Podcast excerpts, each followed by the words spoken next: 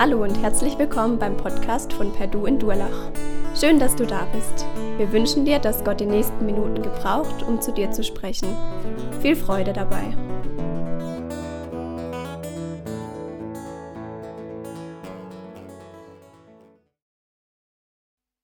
Dieser Text, den der Joni gerade vorgelesen hat, der endet mit Vers 20 und da heißt es, aber er wurde nicht verhaftet. Und es heißt so viel wie, da wollte jemand diesen Mann verhaften, aber sie haben es nicht getan. In anderen Übersetzungen heißt es, sie wollten Hand an ihn legen. Der Text beschreibt ein Szenario, wo richtig Emotionen da sind. Das kommt uns vielleicht gar nicht so rüber. Aber diese Zuhörerschaft, die ähm, da spricht, Entschuldigung, diese Zuhörerschaft, die da spricht, die ist richtig aufgewühlt von dem, was sie da hören. Die sind richtig geladen, die sind so geladen, dass sie gerne Hand an ihn legen würden, dass sie ihn gern gefangen nehmen würden. Aber dazu kommt es nicht. Aber was geht eigentlich diesem Vers 20 voraus? Wo befinden wir uns? Wir befinden uns, wie sie heißt, an der Schatzkammer im Tempel. Was war zu dieser Zeit? Wir sind zur Zeit des Laubhüttenfestes. Die Israeliten feiern das Laubhüttenfest und es feiern sie sieben beziehungsweise acht Tage lang. Und sie feiern das, indem alle Israeliten zusammenkommen in Jerusalem und sie leben für diese Tage in ja, Laubhütten, wie Nomaden, weil sie erinnern sich zurück an das, wie Gott sein Volk aus Ägypten herausführt, rettet aus der Gefangenschaft und durch die Wüsten durchführt wie die Nomaden und er versorgt sie auf so wunderbare Art und Weise. Er, der Gott, der sie rettet. Und daran erinnern sie sich, wie Gott das Volk herausgeführt und durch die Wüsten durchgeführt hat. Und sie erinnern sich daran zum einen, indem sie eben äh, in diesen Laubhütten hausen und, und die ganzen Tage durchfeiern, aber auch indem sie diesen Tempel ähm, voll machen mit Lichtern, mit, mit Fackeln und und und, dass es richtig erstrahlt. Ähm, dann waren wohl auch äh, Säulen, die waren 26 Meter hoch, dass sie bis in die Ferne gesehen werden konnten, wo Fackeln drauf waren. Warum? Weil in dieser Zeit dieser Wüstenwanderung ging Gott ihnen als Feuersäule voraus. Und auch das war ihnen so wichtig. Sie wollten sich daran erinnern, dass dieser Gott in dieser Feuersäule, der sie so wunderbar gerettet und geführt hat, ist der Gott, an den sie sich hier erinnern. Und wenn man so tiefer reinblickt, dann weiß man, dass sie auch, auch feiern, dass sie aus diesem babylonischen Exil herausgeführt werden und dass auch Verheißungen bestehen, dass ja, das soll ja ein Messias wiederkommen. Also Gott wird uns ja nochmal retten. Das heißt, dieses Szenario, die, diese Diskussion, dieses Gespräch, was wir hier sehen, findet im Tempel statt. Ähm, bei den Schatzkammern, also dort, wo quasi alle Leute Geld einwerfen, also sind es nicht im Tresorraum eingeschlossen oder so, aber der gut bewachte Tempelvorhof, wo alle möglichen Leute sind, wo alles hell erstrahlt und wo alles darauf auswählt, dass man sich an Gott erinnert ähm, und das feiert, wer Gott und wie Gott ist. In, in, in einem Szenario, wo geprägt ist von Erinnerung, aber auch von Hoffnung, von so vielem. Und jetzt passiert Folgendes, da kommt ein Mann, und er maßt sich an, was zu sagen. In diese Hoffnung, aber auch äh, in dieses Hoffen, in diese Erinnerung, in all dieses Szenario kommt ein Mann und maßt sich an, einen Satz von sich selber zu behaupten. Und deshalb wirbelt die Pharisäer so auf, dass sie so wütend sind, dass sie so verärgert sind. Und zwar lesen wir Vers 12. Da sagt Jesus, er kommt zu ihnen und sagt, ich bin das Licht der Welt. Wer mir nachfolgt, braucht nicht im Dunkeln umherzuirren, denn er wird das Licht haben, das zum Leben führt. Und dieser Satz, der sitzt richtig. Die Pharisäer verstehen sofort, was Jesus hier sagt. Er nimmt für sich in Anspruch, das Licht der Welt zu sein. Diese, dieses Laubhüttenfest, geprägt von Symbolik. Und Jesus kommt dahin während diesen Feierlichkeiten und sagt, ich bin das Licht der Welt. Ich nehme für mich in Anspruch, Gott zu sein. Er nimmt für sich dieses Licht in Anspruch, dieses Licht, was sie geführt hat, was ihnen voranging, den Israeliten, ähm, was Gott war, was die Gestalt Gottes war, nimmt er für sich in Anspruch. Der rettende Gott, der voranging, der ähm, die auf so wunderbare Weise versorgt hat und von der Gefangenschaft herausgeführt hat zum Leben.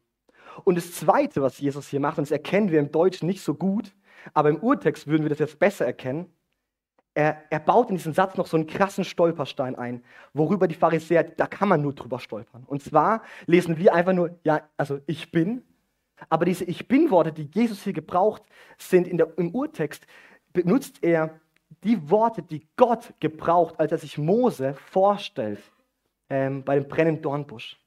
Das ist nicht einfach nur so wie, wenn wir sagen, ich bin das, ich bin jenes, ich bin das. Das sind ganz eigene Begrifflichkeiten, die Gott gebraucht. Und auch Jesaja gebraucht es nochmal, als er dem Volk Israel an Gott erinnert. Da erinnert er sich auch mit diesen Worten, die nur ein Titel ist, der nur Gott für sich beansprucht. Und Jesus nimmt genau diesen Titel, nimmt genau diese Formulierung und, und, und, und, und nennt sie vor den Pharisäern, bezieht sie auf sich. Und er sagt nicht nur die Ich bin-Worte, sondern er überspitzt, er sagt im Urtext dieses Ich, ich bin. Also er setzt sogar nochmal eins drauf. Also sie können nur drüber stolpern und denken so, Alter, was, was Jesus hier gerade macht, ist, er bezieht in diesem Satz so viel auf sich. Er nimmt in Anspruch, Gott zu sein. Darüber kann man nicht, das kann man nicht übersehen. Und das macht die Pharisäer so wütend. Wer kommt daher? Da kommt einfach jemand her und maßt sich an, Gott zu sein. Die Pharisäer kannten das Alte Testament. Das war denen sofort klar, was, auf was Jesus hier anspielt. Das ist so ein bisschen, wenn ich jetzt die Worte sage, Luke, ich bin dein Vater. Dann wisst, ein großer Teil von euch kann diese Worte, weiß, ähm, kennt diesen Satz und ganz viele wissen genau, woher der kommt. Wo kommt der her? Ja, seht ihr? Das ist dieser Satz, diese, diese, diese wenigen Worte kommen von Star Wars. Das ist genau diese eine Stelle, diese eine Szene, die nur diese Person sagt. Und wenn die irgendjemand wiederholt, es wird, führt genau zurück dahin. Und genau das passiert an dieser Stelle auch. Es ist denen sofort klar, was Jesus hier macht und was er, was er auf sich bezieht. Er hebt Anspruch, Gott zu sein. Und mehr noch, er sagt, folgt mir nach, dann braucht ihr nicht im Dunkeln umherirren. Er spricht von Nachfolge und von Dunkelheit. Bildlich gesehen sind die Israeliten ja dieser Feuersäule nachgefolgt im Dunkeln, am Tag der Wolkensäule, aber sie sind quasi nachgegangen. Sie sind ihrem Gott nachgegangen. Er gab den Weg vor in der Wüste, er gab das Tempo vor und er gab das Ziel vor. Und das Gleiche sagt Jesus auch zu den Pharisäern und auch zu uns heute. Folg mir nach in diesem Leben. Lass mich den Weg vorgeben in deinem Leben. Lass mich den Tempo und den Rhythmus vorgeben in deinem Leben und lass mich auch das Ziel festlegen, wo es hingeht mit deinem Leben. Und an dieser Stelle heißt es nicht, hey, wenn du mir nachfolgst, dann gibt es keine Dunkelheit mehr, dann wird es einfach alles verpuffen im Nichts. Ähm, doch die, die, Welt, in der wir sind, die ist geprägt von Leid, von Egoismus, ähm, von Lieblosigkeit. Wenn wir Jesus nachfolgen, dann kann es gut sein, dass dein Kollege am Arbeitsplatz immer noch zweideutige Witze macht und anzügliche Witze macht. Es kann gut sein, dass die Mädels im Volleyball hinter deinem Rücken lästern und du es kriegst vielleicht nicht mit. Es, kann, es wird weiterhin so sein, dass dein PC in der Lage ist, pornografische Webseiten aufzurufen oder dass es weiterhin Serien geben wird mit vielen Affären und ähnlichem oder dass deine Spielkonsole, mit der du zockst, weiterhin äh, Games mit Suchtpotenzial dir anbieten wird. Das Umfeld, Dunkelheit, die ist da. Aber wir irren nicht mehr darin umher, sondern wir wissen, wem wir folgen können und wir kennen den Weg, wir kennen das Ziel, auch wenn wir immer wieder herausgefordert sind. Und das Schöne ist, dass Weg und Ziel bei Jesus so nah beieinander liegt. Und zwar lesen wir das ganz am Ende, denn er wird das Licht haben, das zum Leben führt. Das Ziel und der Weg ist Leben. Leben. Gott schafft die Erde und er schafft die Erde und setzt uns Menschen oder setzt den Menschen da hinein. Und dann entsteht Beziehung zu Gott. Und das bezeichnet Gott als Leben. Dafür ist der Mensch gemacht, Beziehung mit Gott auf dieser Erde. Und dann passiert, dass der Mensch, wir kennen die Geschichte von Adam und Eva, sich entscheidet gegen Gott. Und es kommt zur Dunkelheit. Es kommt zum Tod. Es kommt zu einer Trennung von Gott. Der Satan verdreht dieses eigentliche Modell, wie Gott es sich gedacht hat. Und wir haben jetzt diese zwei Welten. Wir haben entweder das Leben in der Dunkelheit oder im Licht, Tod oder Leben. Ähm, vom Satan oder von Gott geleitet. Martin Luther sagt das, glaube ich, mal so: ähm, Wir sind letztlich wie Pferde. Also, du wirst auf jeden Fall geritten. Die Frage ist nur von wem. Also, es gibt nichts dazwischen. Entweder hat Gott Einfluss auf dein Leben oder diese Dunkelheit ähm, nimmt Einfluss auf dein Leben. Wir können uns dem nicht entziehen. Und die Nachfolge, die führt uns wieder dahin zurück. Nachzufolgen, Jesus nachzufolgen, führt wieder zurück in diese Beziehung zu Jesus, zu dem, wo wir eigentlich oder zu dem wir gemacht sind. Und damit, ähm, genau, und dass wir nicht mehr bestimmt sind vom Bösen. Was meint Nachfolge? Meint Nachfolge, ah ja, ich muss alle Gesetze kennen, ich muss keine Fehler mehr machen, ich muss äh, alle Feiertage auf jeden Fall halten und gut feiern auf der richtigen Art und Weise? Im Kern der Nachfolge geht es um deine persönliche Be Beziehung zu Jesus, zu Gott. Es ist nicht ein blindes, stumpfes, kopfloses Nachahmen von dem, was Jesus gemacht hat oder andere Vorbilder, andere Christen, sondern leben aus einer lebendigen Beziehung zu Jesus und aus einer Beziehung heraus. Da heraus Daraus kommt dann das Handeln. Aus der Beziehung heraus will ich die Dinge so tun, wie Gott sie gedacht hat. ich habe einen Sohn, den Josef. Und ich bin ihm sein leiblicher Papa. Und aus dieser Rolle, dass ich ihm sein leiblicher Papa bin, heraus, will ich versuchen, ein guter Vater zu sein. Ich will daraus handle ich ab, dass ich ähm, mein Tun als Vater. Die Jemima. Ich kann mit der Jemima noch so gut als Vater verhalten. Ich kann es noch so gut machen. Aber ich werde nie der leibliche Papa von der Jemima, ganz egal, wie sehr ich mich anstrenge. Und das ist das, was ich meine mit der Beziehung. Es braucht diese Beziehung zu können. Aus der Beziehung heraus will ich sehr wohl ähm, prüfen, wie ich mein Leben lebe. Aber eben aus der Beziehung heraus, die ich zu Jesus habe. Und diese Worte, die sagt Jesus in das Szenario hinein. Und die, die Pharisäer, die sind, die sind wütend, die, die, das, das löst was in denen aus und es entbrennt eine Diskussion. Wir können auch eine Folie weitergehen. Jonathan hat es ja vorhin genau gelesen. Es entbrennt diese Diskussion, wo sie ihm Vorwürfe machen, wo sie diskutieren, wo sie das in Frage stellen, was er sagt. Zum einen sagen sie, dein Zeugnis ist nicht wahr. Man muss dazu wissen, dass tatsächlich das Gesetz so war, dass es zwei Zeugen braucht. Also man konnte echt für sich selber kein Zeugnis abgeben. Und es macht vielleicht auch aus unserer Sicht ja auch Sinn. Das ist der Vorwurf, den sie ihm machen. Und Jesus hat mir vielleicht das Gefühl, der eiert da so ein bisschen rum. Erst gibt er kein Zeugnis, ja dann doch. Dann sagt er, er braucht keins und am Ende dann doch und keine Ahnung. Dazu muss man Folgendes wissen. Jesus, und das müssen die Pharisäer eigentlich gewusst haben, wurde schon im Vorfeld mehrfach bezeugt. Das Alte Testament weist voll auf diesen Messias hin. Und es gibt so viele Übereinstimmungen, die bezeugen, dass das Jesus ist, der Messias. Das nächste ist, wir haben Johannes den Täufer, der auch schon Jesus bezeugt und ihn tauft. Und wir kennen das Szenario, wo der Himmel aufgeht und die Taube kommt und Gott sagt, du bist mein, das ist mein geliebter Sohn. Also Gott, Jesus wurde schon bezeugt und Jesus tat schon Wunder. Also Jesus ist auch dahingehend, also sind Zeugen, Zeugnisse da über Jesus. Aber es reicht ihnen nicht. Sie wollen noch mehr. Sie wollen es wissen. Sie wollen es mit ihrem Kopf, mit ihrem Verstand begreifen. Ähm, sie kommen nicht über diesen Glauben hinweg. Das Zweite, was Jesus macht beim Thema, dein Zeugnis ist nicht wahr, er sagt, doch ist es und es reicht, wenn ich es sage. Und es ist vielleicht für uns komisch und erstmal befremdlich, weil, okay, wenn ich das machen würde, wäre es schon schräg. Aber gibt es denn eine höhere Instanz als Gott? Also kann denn jemand für Gott Zeugnis ablegen? Haben wir jemand Gleichwertiges oder jemand Höheres, der sagen könnte, ja, das ist Gott? So? Also wenn nicht Gott, wer denn dann? Gott selbst darf, und Jesus ist Gott, er darf über sich selbst Zeugnis abgeben. Deswegen tut er es hier.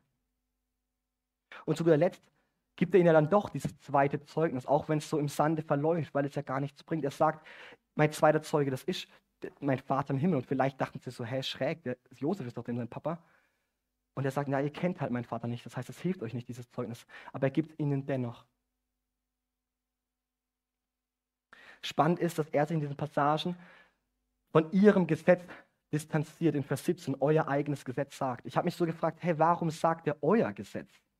Also ist es nicht das gleiche Gesetz, was Jesus und die Pharisäer haben? Also teilen die das gleiche Gesetz? Ist es nicht, äh, ist es nicht das gleiche Gesetz Gottes? Warum sagt er euer Gesetz? Die Pharisäer haben Mittel und Zweck vertauscht, für was das Gesetz eigentlich da war. Ich mache jetzt ein Beispiel. Ich arbeite im Sperlingshof. Sperlingshof ist ein Heim, äh, in dem Jungs wohnen. Und vielleicht hast du schon Erfahrung gesammelt oder kennst du das, ihr eine Ahnung davon. Auf jeden Fall ist es bei uns schon so, dass wir einige Regeln und Strukturen haben, vielleicht mehr als sonst wo.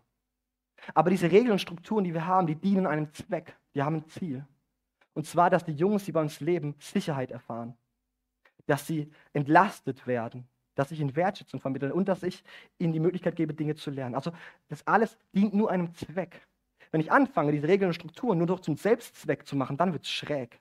Und dann verkenne ich das eigentliche Ziel. Und das ist passiert bei den Pharisäern hier mit ihrem Gesetz. Die waren so sehr in diesem Gesetz verstrickt und gefangen, dass sie die Augen dass das Gesetz ihnen die Augen geöffnet hat für Jesus. Und das ist das, was Jesus ablehnt. Das ist nicht sein Verständnis von Gesetz. Und es passiert dieses Thema mit dem, hey, ihr urteilt über mich, ich urteile nicht über euch und dann doch, wenn ich dürfte. Also es scheint dieses Thema Urteilen nimmt noch einen großen Raum ein in dieser Diskussion, in diesen Worten. Und das Spannende ist, dass diejenigen, die in der Dunkelheit umherirren, diejenigen, die nicht befähigt sind, diejenigen, die nur nach menschlichen Maßstäben, nach äußeren Maßstäben richten, urteilen können, die urteilen, die tun das. Stellt euch vor, bei euch steht eine wichtige OP an, ihr liegt schon so auf dem OP-Tisch und ihr wisst, gleich geht es ins Koma, oder nennen es Koma, Entschuldigung, ins, ins Narkose. Und ihr wartet auf den Arzt, ihr wartet auf den Arzt und jetzt komme ich rein. Und das ist nicht, was du willst in dem Moment. Denn ich habe keine Ahnung, ich habe auch nicht den Status des Arztes, ich habe Kreativität, aber das brauchst du nicht in dem Moment. Und das, das machen die Pharisäer an dieser Stelle. Sie, sie, sie üben etwas aus, zu dem sie nicht befähigt sind. Sie haben nicht den Status. Und sie tun es trotzdem. Und derjenige, der den Status hat, von Gott übertragen, derjenige, der befähigt ist zu richten und auch einmal später richten wird, der richtet nicht. Jesus richtet nicht, obwohl er es tun könnte. Sein Gericht wäre wahr und richtig, aber er tut es nicht. Warum richtet Gott nicht? Jesus kommt, oder warum richtet Jesus nicht? Jesus kommt nicht zum Richten, er kommt zum Retten. Und ihr kennt die Geschichte der Ehebrecherin. Die Ehebrecherin wird von den Pharisäern zu Jesus gebracht und die Pharisäer haben schon die Steine in der Hand und sagen zu Jesus, sollen wir sie steinigen? Und das Gesetz, das sind wir beim Thema Gesetz. Das Gesetz gibt vor, ja, die darf man nicht steinigen. Jesus, der einzige von denen, hätte locker sagen können, alles klar, die steinigen wir. Und das ist ein recht, gerechtes Urteil nach den Maßstäben. Und was macht Jesus? Jesus sagt, wer ohne Sünde ist, wirft den ersten Stein. Es macht so plopp, plopp, plopp, plopp, plopp und alle sind auf einmal weg. Jesus ist nicht gekommen, um diese Frau zu richten. Er ist gekommen, um sie zu retten und ihr eine Chance zu geben. Das Gleiche, das ist das, was auch für dich gilt und für mich gilt. Jesus ist gekommen und jetzt ist da, um dich und mich ähm, nicht zu richten, sondern um zu retten. Und es ist gut, wenn wir das wissen und begreifen. Und natürlich gibt es uns auch die Frage, wie gehe denn ich durch meinen Alltag? Gehe ich mit meinem Alltag so innerlich mit so einem Fingerzeig auf andere und richte und richte? Wäre doch so cool, wenn ich als Nachfolger in meinem Umfeld es schaffen würde, dass nicht Richten passiert, sondern Rettung. In dem Thema zu urteilen unterscheidet sich Jesus so stark von den Pharisäern. Sie tun es, obwohl sie es nicht können, er tut es nicht, obwohl er es könnte. Wo er sich auch noch stark unterscheidet, ist im Wissen. Jesus weiß etwas, was sie nicht wissen. Und es ist eigentlich die, die, die Urfrage äh, der, der Menschheit. Woher komme ich und wo gehe ich hin? Es gibt schon einen Haufen guter Fragen, die in der Vergangenheit in unserer Menschheitsgeschichte beantwortet wurden. Und ich glaube, es gibt noch ganz krasse Fragen, die auch noch beantwortet werden können. Und einige von den schon beantworteten Fragen, da kann ich noch so alt werden, die würde ich gar nicht verstehen, aber die sind schon beantwortet. Ähm, aber diese Frage, woher kommen woher komme ich als Mensch? Wohin gehe ich als Mensch? Ich glaube, da können wir noch so viele Experimente machen. Da kann die Wissenschaft noch so an Fortschritt gewinnen. Dies ist eine göttliche Frage und darauf gibt es nur eine göttliche Antwort. Und ich glaube, wenn jemand sagt, hey, ich glaube, davor gibt es nichts und das hat keine Bestimmung und danach auch, dann muss man es ja auch erstmal glauben. Ich glaube, man glaubt immer etwas. Und man muss sich diese Frage früher oder später schon auch beantworten.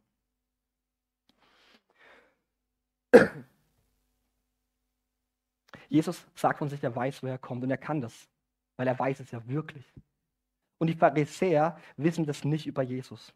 Das ist das eine. Das zweite, was aber Jesus ihnen ja auch deutlich macht, hey, ihr wisst es nicht nur über mich nicht, ihr wisst es auch von euch selber nicht. Es ist so gut zu wissen, wenn du für dich weißt als Nachfolger, was ist der Sinn deines Lebens, was ist deine Bestimmung, wo kommst du her und wo gehst du hin. Es gibt Wissen, das ich habe, auf das würde ich getrost verzichten. Das würde ich eintauschen für besseres Wissen. Zum Beispiel, ein Pilot und ein Co-Pilot im Flugzeug essen nie das gleiche Essen. Für den Fall, dass da irgendeine Lebensmittelvergiftung drin wäre. Dann kann man gut weiterfliegen, dann ist alles gut. Völlig unnötiges Wissen. Ich hoffe, das ist nicht das, was bleibt heute. Äh, aber dieses Wissen würde ich easy eintauschen für Besseres. Aber das Wissen, woher ich komme und wohin ich gehe, für was ich auf dieser Welt bin, was mir Sinn gibt, das würde ich nicht eintauschen wollen. Das ist ein Wissen, was ich Jemima sehr, sehr wünsche. Bei all den anderen guten Wünschen ist das für mich ein Wunsch, den ich für die Jemima hätte, dass sie das mal für sich beantworten kann. Ich glaube, für Menschen, die Jesus noch nicht kennen oder die noch in keiner Beziehung ist, kann, glaube ich, diese Frage schon echt ein starker Aufhänger sein. Ehrlich dieser Frage zu stellen, zu sagen, hey, weiß ich eigentlich, woher ich komme, wo ich gehe? Habe ich darauf eine Antwort? Und wenn ich keine habe, wo gehe ich hin auf die Suche? Diese Tragik in diesem Textabschnitt, der hier vor uns liegt, ist eigentlich nicht, dass die eine unterschiedliche Meinung haben. Ist auch nicht so sehr, dass die Pharisäer jetzt wütend sind und auch Hand anlegen wollen an Jesus und ihn gefangen nehmen wollen würden gern. Das ist gar nicht so das Problem. Die eigentliche Trage in diesem Text ist, dass Jesus sagt zu ihnen, ihr kennt meinen Vater nicht. Das ist eigentlich das Schlimme, was hier steht. Ihr habt keine Beziehung zu Gott. Die Pharisäer wussten ja, wer Josef war, wahrscheinlich. Aber das meint ja Jesus gar nicht. Er redet von seinem Vater im Himmel. Und das Schlimme ist, was Jesus sagt, ihr kennt meinen Vater im Himmel nicht. Ihr habt keine Beziehung zu ihm. Die Pharisäer verstanden nicht, wer Jesus ist. Die haben irgendwie den Bezug verloren zu diesem Gott, der hinter dem Gesetz steht. Und diesen Bezug und diese Beziehung, die gab es nicht. Und dementsprechend konnten sie auch nicht Jesus, der jetzt in Erscheinung tritt als sein Sohn, als seinen Sohn erkennen. Da gab es keinen Bezug, da gab es keine Beziehung. Und dadurch war die Vorstellung von Jesus so weit weg und Jesus passte nicht in ihre Vorstellung hinein, dass sie ihn einfach nur ablehnen konnten. Vielleicht kennt ihr den Film Das Wunder von Bern. Ist ein Film, wo es um die Weltmeisterschaft geht, ähm, kurz nach dem Krieg. Und da gibt es eine Szene, es geht auch viel um Kriegsgefangenschaft bzw. um Kriegsrückkehrer. Und es gibt diesen Vater, der war in der Kriegsgefangenschaft und jetzt kommt er aus dem Kriegsgefangenenlager zurück. Und es gibt diese Szene am Bahnhof.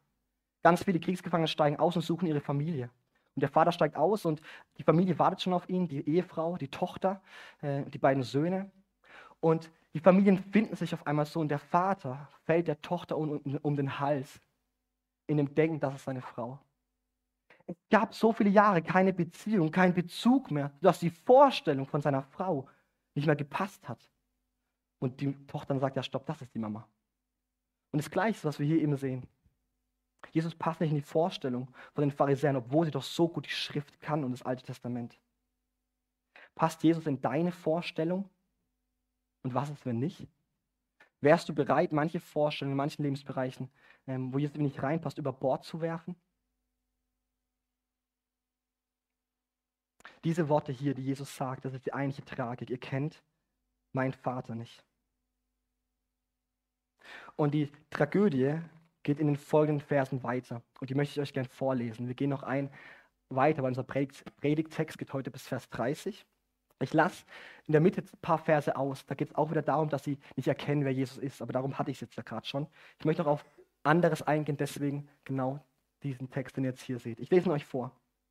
Jesus sagt noch einmal, ich werde fortgehen, ihr werdet mich suchen äh, und in eurer Sünde sterben. Ihr könnt nicht dorthin kommen, wo ich hingehe. Da fragten sich die Juden, will er etwas Selbstmord begehen? Was meint er mit den Worten, ihr könnt nicht dorthin kommen, wo ich hingehe? Er antwortete ihnen, ihr seid von unten, ich bin von oben. Ihr seid von dieser Welt, ich bin nicht von dieser Welt. Deshalb habe ich gesagt, dass ihr in eurer Sünde sterben werdet. Weil ihr nicht an mich als den glaubt, der ich bin, werdet ihr in eurer Sünde sterben. Also sagte Jesus, wenn ihr den Menschensohn am Kreuz erhöht habt, werdet ihr erkennen, dass ich es bin und dass ich nichts von mir selbst aus tue, sondern das sage, was der Vater mich gelehrt hat. Der, der mich gesandt hat, ist mit mir. Er hat mich verlassen, denn ich tue, nee, Entschuldigung, er hat mich nicht verlassen, denn ich tue immer, was ihm gefällt. Als er das alles sagt, gesagt hatte, glaubten viele an ihn. Jesus gebrauchte den Begriff, ich werde fortgehen, fortgehen. Er sagt nicht, ich werde verschleppt, ich werde gefangen genommen, ich werde gezwungen, ich werde keine Ahnung was. Dieses Wort fortgehen beinhaltet für mich äh, so viel Freiwilligkeit, so viel ich entscheide darüber, wann ich gehe und wohin ich gehe. Wohin wird Jesus gehen? Jo Jesus wird in den Tod gehen, ans Kreuz, in den Tod und dann vom Tod auffahren bis, seinem, bis seinem Vater im Himmel. Und obwohl es die Menschen ja am Ende tun, die Juden selber, die ihn ans Kreuz nageln, ist es trotzdem, geschieht es alles in seinem Willen. Er gesteht es zu, er lässt es zu, er bestimmt es fortgehen. Die Pharisäer dachten, dachten, tatsächlich, dass es sich um Suizid handeln könnte. Das liegt daran, dass zu der damaligen Zeit das jetzt nicht, vielleicht ist unüblich das falsche Wort, aber es war, es, es kam vor und es war auch akzeptiert. Es war zwar Sünde in den Augen der Pharisäer, aber es war akzeptiert. Es war eine Möglichkeit, sich dem Leben ein Ende zu bereiten. Deswegen dachten sie äh, von Suizid, von Selbstmord. Aber das ist nicht, was Jesus meint. Fortgehen. Meine Mama hat gesagt, man muss die Kinder, die eigenen Kinder loslassen, man muss sie fortgehen lassen, weil nur wenn die Kinder mal fortgehen, aus dem Haus fortgehen, dann können sie irgendwann auch wieder gerne mal ins Haus zurückkommen.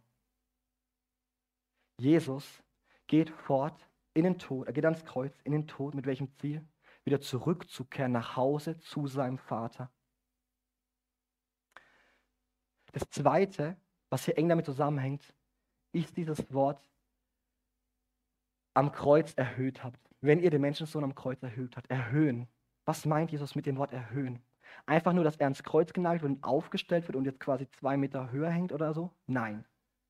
Es geht darum, dass er von einer Rolle erhoben wird in eine andere Rolle. Dass die Menschen erkennen, dass es nicht nur ein Mensch war, der da jetzt am Kreuz hängt, sondern dass es ein Gott ist. Er wird erhöht vom Verbrecher zum Gerechten, vom Gerichteten zum Rettenden und eben vom Mensch zu Gott. Das erkennen sie. Wir wissen, wie der Hauptmann am Kreuz sagt, wahrlich, wahrlich, das war Gottes Sohn oder das ist Gottes Sohn. Auf einmal erkennen die Menschen, das war nicht nur ein Mensch. Er wird erhöht dieser, an dieser Stelle. Jesus sagt zu ihnen, hey, ihr lieben Pharisäer, ihr werdet mir nicht folgen können. Ihr werdet nicht dorthin gehen, wo ich einmal hingehen werde. Ihr habt keine Beziehung, ihr könnt da nicht mit, wenn ich einmal zurückkehre in den Himmel. Und er erklärt auch warum. Er sagt, Grund ist eure Sünde. Ihr seht es hier mehrmals, 21, 23 und 24. Eure oder eurer Sünde wegen. Er spricht von Einzahl, von der Sünde. Hä, ich dachte immer, meine Sünden sind der Grund dafür, dass ich nicht in den Himmel kommen kann. Was ist denn diese Sünde, von der Jesus hier spricht? Jesus spricht von dem Unglaube. Der Unglaube ist das Problem. Wenn du die, diese Sünde, die, die führt dazu, dass sie ihm nicht nachkommen können. In Vers 24 lesen wir, weil ihr nicht an mich als den glaubt, der ich bin. Ich kenne Menschen, die haben echt einen krass guten Lebenswandel. Von denen kann ich eine echte Scheibe abschneiden. Die sind echt krass selbstlos, die haben krasse, oder die können ihre Werte und auch gute Werte toll vertreten und, und durchziehen. Ähm, die sind so fürsorglich und liebevoll für Mitmenschen, aber sie haben den Glauben nicht. Und dann gibt es Menschen wie mich, Menschen, die durchaus immer wieder, jeden Tag Fehler und Fehler tun. Aber ich habe den Glauben.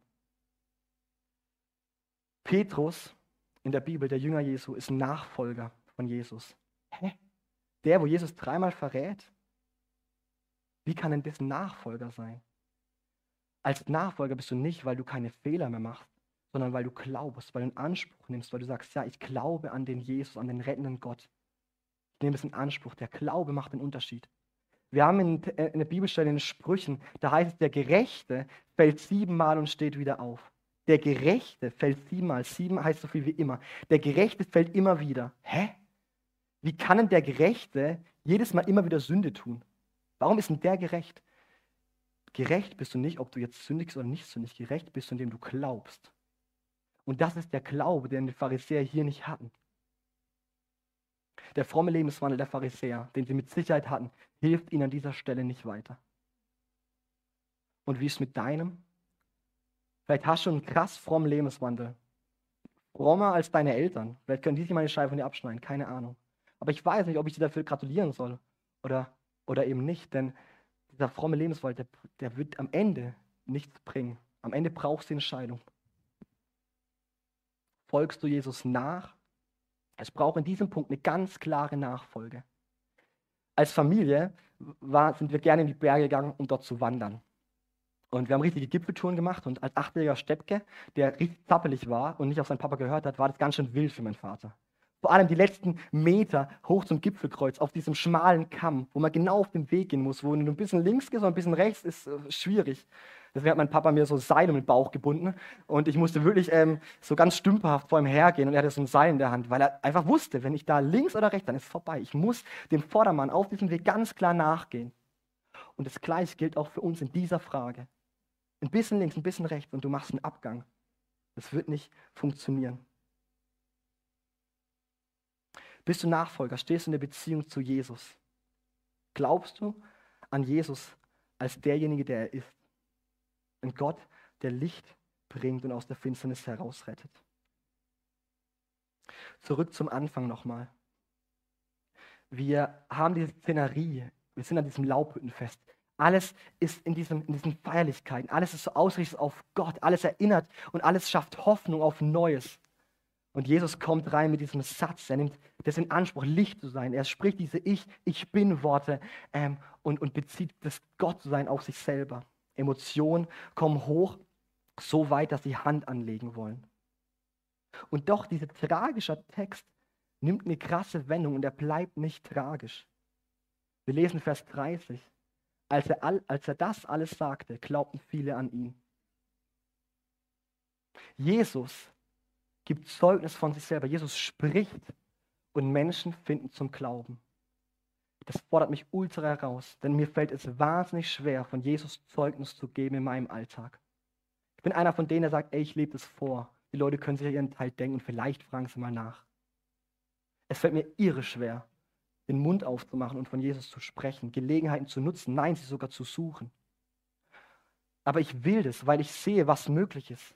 Ich will das, weil Jesus uns das vorlebt.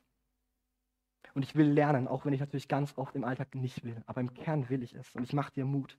Meine Mama, die, äh, ist, die, die, ist so Vertrieblerin, sagt man, glaube ich, keine Ahnung. Also die verkauft so HEP-Produkte. Weiß nicht, wer HEP kennt, muss man nicht kennen. HEP ist äh, so eine Marke für, für Putzmittel oder auch so, so Suppenpulver und so Zeug. Ähm, Und diese Marke lebt davon, dass quasi Leute diese Marke quasi davon erzählen oder Leute fragen nach und dann finden die das cool oder auch nicht cool und dann kaufen die das. So macht meine Mutter ähm, und so funktioniert es Mund zu Mund. Jesus ist mit Sicherheit keine Marke, die wir irgendwie schräg werbetechnisch verbreiten müssen. Aber auch wir sollen ihn Mund zu Mund weitergeben. Die Bibel sagt sehr wohl, verkündet das Evangelium, spricht, macht den Mund auf, redet, gibt Zeugnis von Jesus. Und wir sind irgendwo hineingestellt. Wir haben einen Nachbar. Wir haben Kollegen oder Kolleginnen auf der Arbeit. Wir haben Studenten ähm, oder Mitschüler, die um uns herum leben oder im Fußballverein. Und sie werden so viel mehr von dir erreicht werden, als von irgendeiner guten YouTube-Predigt. Und davon gibt es einige. Wir dürfen den Mund aufmachen. Und ich weiß gar nicht so genau, was mich daran hindert. Vielleicht ist das irgendwie so eine Scheu oder so eine Sorge, die ich habe. Aber die braucht, also bei mir braucht sie wirklich gar nichts. Echt unbegründet. Beziehungsweise sehr, sehr, sehr, sehr, ja, unverhältnismäßig meine Sorge. Die braucht es echt nicht. Und auch hier darf ich von Jesus lernen, denn Jesus sorgte nicht in diesem Text. Dabei ist Jesus in der Höhle des Löwen. Ich habe es euch vorhin erzählt. Er ist in dem Tempel.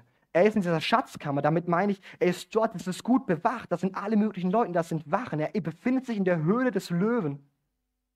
Und es spricht eigentlich nichts dagegen, dass er jetzt gefangen genommen wird, dass sie Hand an ihn legen. Ja, hatten die Pharisäer keinen Grund? Oh doch, die hatten auf jeden Fall einen Grund. Das war letztlich Gotteslästerung, wenn man das so verstehen möchte. Wollten die Pharisäer nicht? Oh doch, die hatten richtig Lust, die wollten, die hatten so einen Zorn, die wollten Hand an ihn legen, die wollten ihn gefangen nehmen. Haben ihnen die Mittel und Möglichkeiten gefehlt? Absolut gar nicht. Die hatten völlig die Mittel. Ein Fingerschnips und die Wachen, die da gewesen wären oder sonstige Leute, hätten sofort Hand an ihn gelegt. Ohne Probleme. Warum hier nichts passiert ist, wie, ist das Gleiche. Warum auch Daniel in der Löwengrube damals nichts passiert ist. Daniel wurde in die Höhle der Löwen geschmissen kann man so sagen. Der König schmeißt da in die, in die Höhle, wo die Fleisch, äh, wo, die, wo die Löwen sitzen, die hungrig sind und die richtig Lust haben, was zu essen. Und was macht Gott? Er hält das Maul der Löwen zu und es passiert Daniel nicht in dieser Löwengrube. Und das Gleiche macht Gott hier auch. Gott entscheidet, wann ist die Zeit gekommen. Wir haben einen souveränen Gott. Er steht über allem und wir brauchen uns nicht zu sorgen. Ich komme zum Schluss und ich würde äh, mal die Technik bitten, dass sie mal das Licht hier ausmacht und auch gerne eine Folie weitergeht. Und die Band darf gerne auf die Bühne kommen, wenn sie möchte. Wir haben genug Fantasie, um uns vorzustellen, dass dieser Raum total dunkel ist. Das kriegen wir gemeinsam gut hin. Was unterscheidet denjenigen? Nee, an, genau, wir haben genau, genug Fantasie, dass es hier dunkel ist. Ich möchte noch kurz in Vers 12 zurückkehren zum Abschluss. In Vers 12 heißt es, ich bin das Licht der Welt. Wer mir nachfolgt, braucht nicht im Dunkeln umherzugehen, denn er wird das Licht haben, das zum Leben führt. Er wird das Licht haben. Er wird das Licht besitzen. Nicht erst in Zukunft nach dem Sterben. Nein, er wird das Licht besitzen. Was ist der Unterschied von demjenigen, der im Dunkeln ist und das Licht besitzt, zu dem, der im Dunkeln ist und kein Licht hat? Im ersten ist der Unterschied eigentlich nur, dass der eine, der besitzt was und der andere nicht. Der eine besitzt das Licht und der andere nicht. Wisst ihr aber, was noch der Unterschied sein sollte zwischen diesen beiden Personen?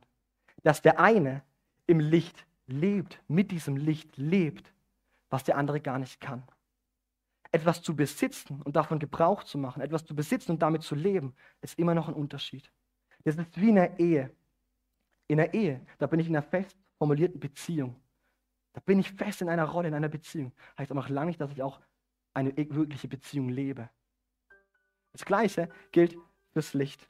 Und ich weiß nicht, vielleicht sitzt du heute hier drin und sagst, boah, ich weiß gar nicht, ob ich Nachfolger bin. Ich weiß gar nicht, ob ich in dieser Beziehung zu Jesus stehe. Und ich weiß auch nicht, also besitze ich das Licht? Ja, dann mache ich dir Mut. Jesus ist gekommen, um zu retten, nicht um zu richten. Du darfst es in Anspruch nehmen. Du darfst auf mich oder auf Micha zugehen, der heute gesehen hat, oder auf andere, die im Raum sind. Wir können, das, wir können, wir können dafür reden, wir können damit dafür beten. Oder auch du darfst selber ins Gebet gehen mit Gott. Und wenn du hier drin sitzt, und das weiß ich von vielen von euch, die hier drin sitzen und die sagen, hey, ich habe dieses Licht, ich bin Nachfolger, dann Halleluja, feier es. Sei dir bewusst, dass du dieses Licht hast. Sei es dir bewusst, du hast das Licht. Das ist nicht irgendwo in weiter Ferne, sondern es ist bei dir, du besitzt es. Ja, wir haben so einen extremen Gott, der so viel, so viel auch von seiner Zuhörerschaft verlangt. Aber wir haben einen Gott, der auch so viel gibt. Jesus ist so extrem und so, so radikal in dem, was er uns anbietet. Er geht für uns in den Tod und steht wieder auf. Er führt uns zurück zum Leben.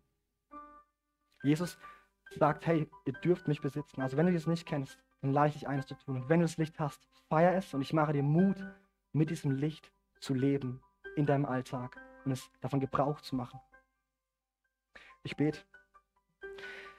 Herr Jesus, ich danke dir, dass du uns siehst. Ich danke dir, dass du eine Idee hast für unser Leben und dass die Bestimmung unseres Lebens in dir gegründet ist. Und ich bitte dich von Herzen, dass wir Gebrauch machen, dass wir mit dir leben.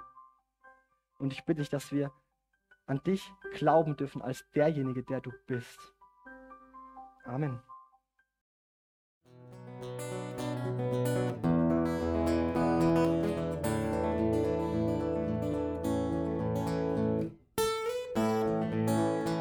Wir hoffen, der Podcast hat dir weitergeholfen. Falls du noch Fragen hast, besuche gerne unsere Homepage unter www.per-du.church. Hier findest du alle wichtigen Infos zur Gemeinde und zum Glauben. Tschüss und bis zum nächsten Mal.